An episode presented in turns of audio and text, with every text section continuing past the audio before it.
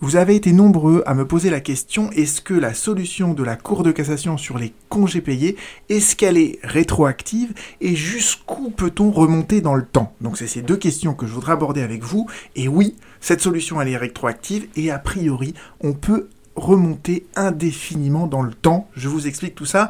Et d'abord, ça va me permettre de vous faire un petit rappel sur cette distinction fondamentale entre ce qu'est la loi et ce qu'est la jurisprudence.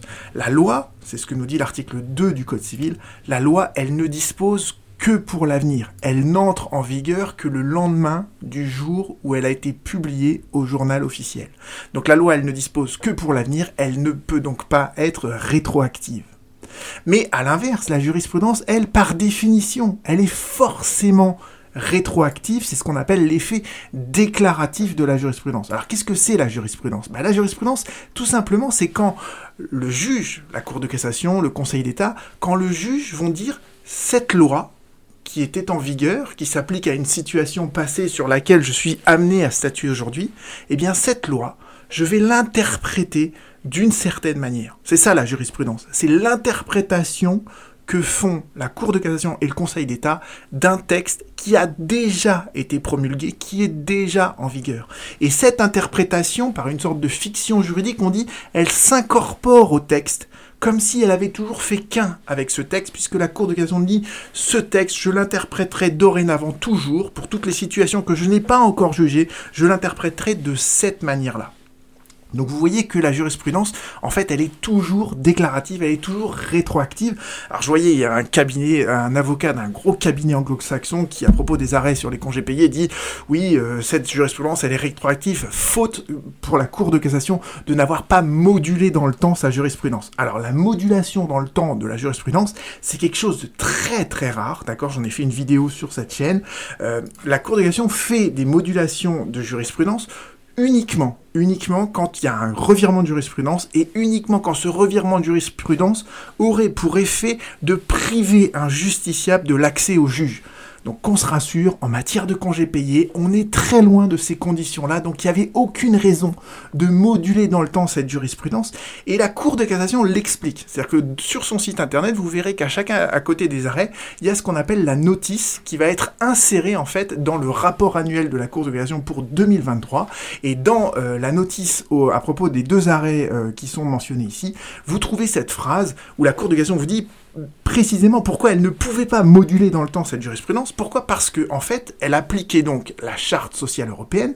La charte sociale européenne, c'est un traité qui a été ratifié par la France et les traités y rentrent en vigueur à partir de leur ratification. Donc là, ce qu'a fait la Cour de cassation dans ses arrêts, si vous les relisez en entier, c'est que elle a procédé par ce qu'on appelle retranchement. Elle a dit je, je n'appliquerai pas les phrases du Code du travail qui sont contraires à la Charte sociale européenne. Et donc, nous dit la Cour de cassation, quand je fais cette application par retranchement, eh bien, il ne m'est pas possible d'aménager ou de moduler ou de modifier les dispositions subsistantes, d'accord? Je ne fais qu'une soustraction.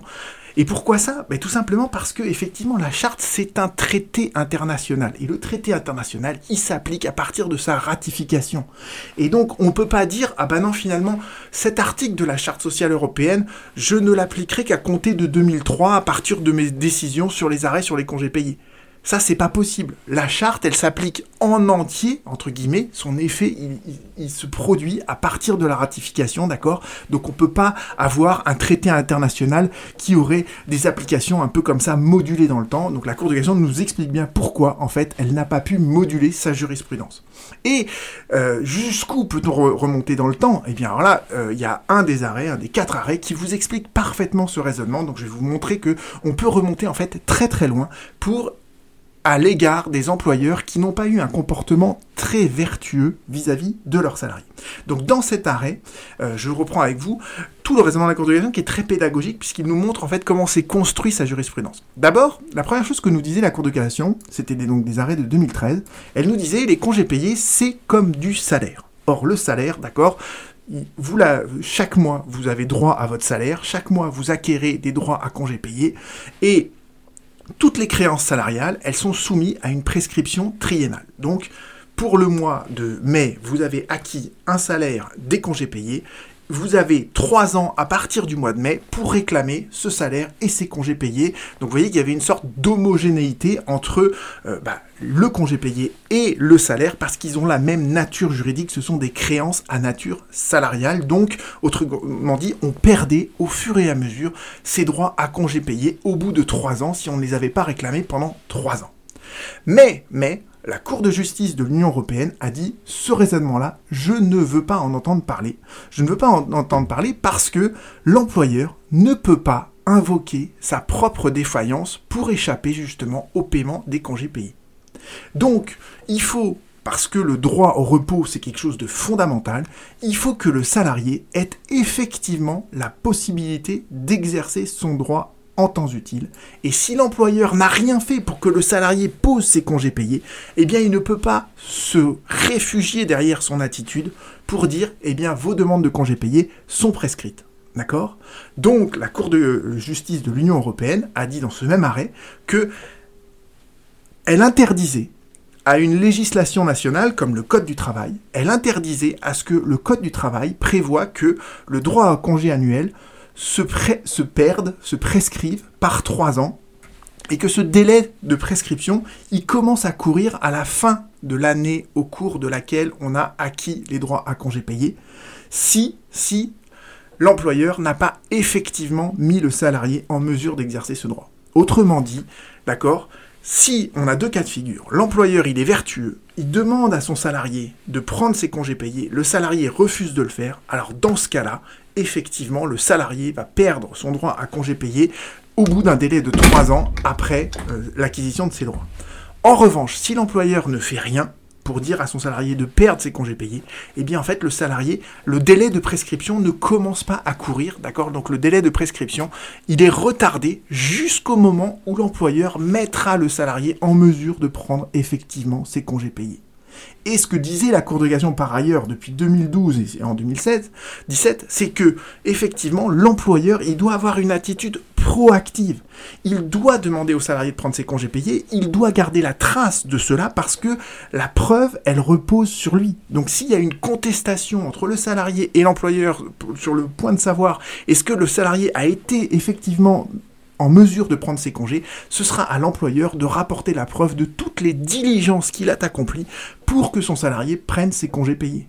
Et donc la Cour de déduit de l'ensemble de ces solutions que dorénavant, l'employeur ne pourra opposer au salarié cette fin de non-recevoir de la prescription qui découle de l'écoulement de ce délai de trois ans, eh bien l'employeur ne pourra invoquer cette prescription qu'à la condition d'avoir été diligent, d'avoir mis le salarié en mesure de pouvoir exercer ses congés payés, et la preuve de ces diligences-là repose sur l'employeur. Donc vous voyez qu'un employeur qui n'est pas diligent, eh bien en fait, il n'a jamais fait commencer le, le, délai de prescription, et donc le salarié, il peut revendiquer en fait tous les congés payés qu'il a acquis durant toutes les années sans limitation de durée puisque la prescription n'a jamais commencé à courir. C'est pour ça que je vous ai dit au début de la vidéo qu'on pouvait remonter très très loin dans le temps. Alors faut pas, faut pas s'en s'en émouvoir outre mesure, d'accord? Ça va pas faire des faillites d'entreprise à la chaîne, d'accord?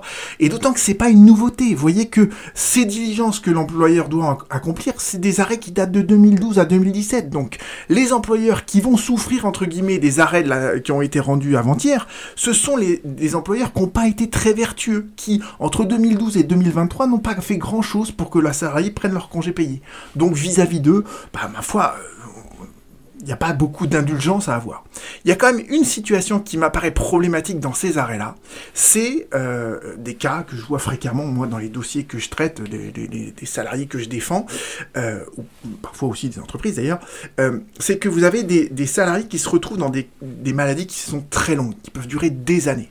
Et donc évidemment, dans un cas comme ça, bah, dorénavant, avec les arrêts de la Cour de cassation, on vous dit, le salarié, il est pas malade de sa propre volonté, d'accord? La maladie, c'est quelque chose qui est indépendamment de sa volonté, mais néanmoins, il continue à acquérir des congés payés. Et vous voyez bien qu'il y a beaucoup d'employeurs qui n'ont pas pu, à un moment donné, euh, facilement anticiper ces arrêts de la Cour et donc, vous voyez qu'il y a beaucoup d'employeurs qui n'ont pas dit à leurs salariés, bon bah je vous demande de d'interrompre votre arrêt maladie pour pouvoir poser vos congés payés.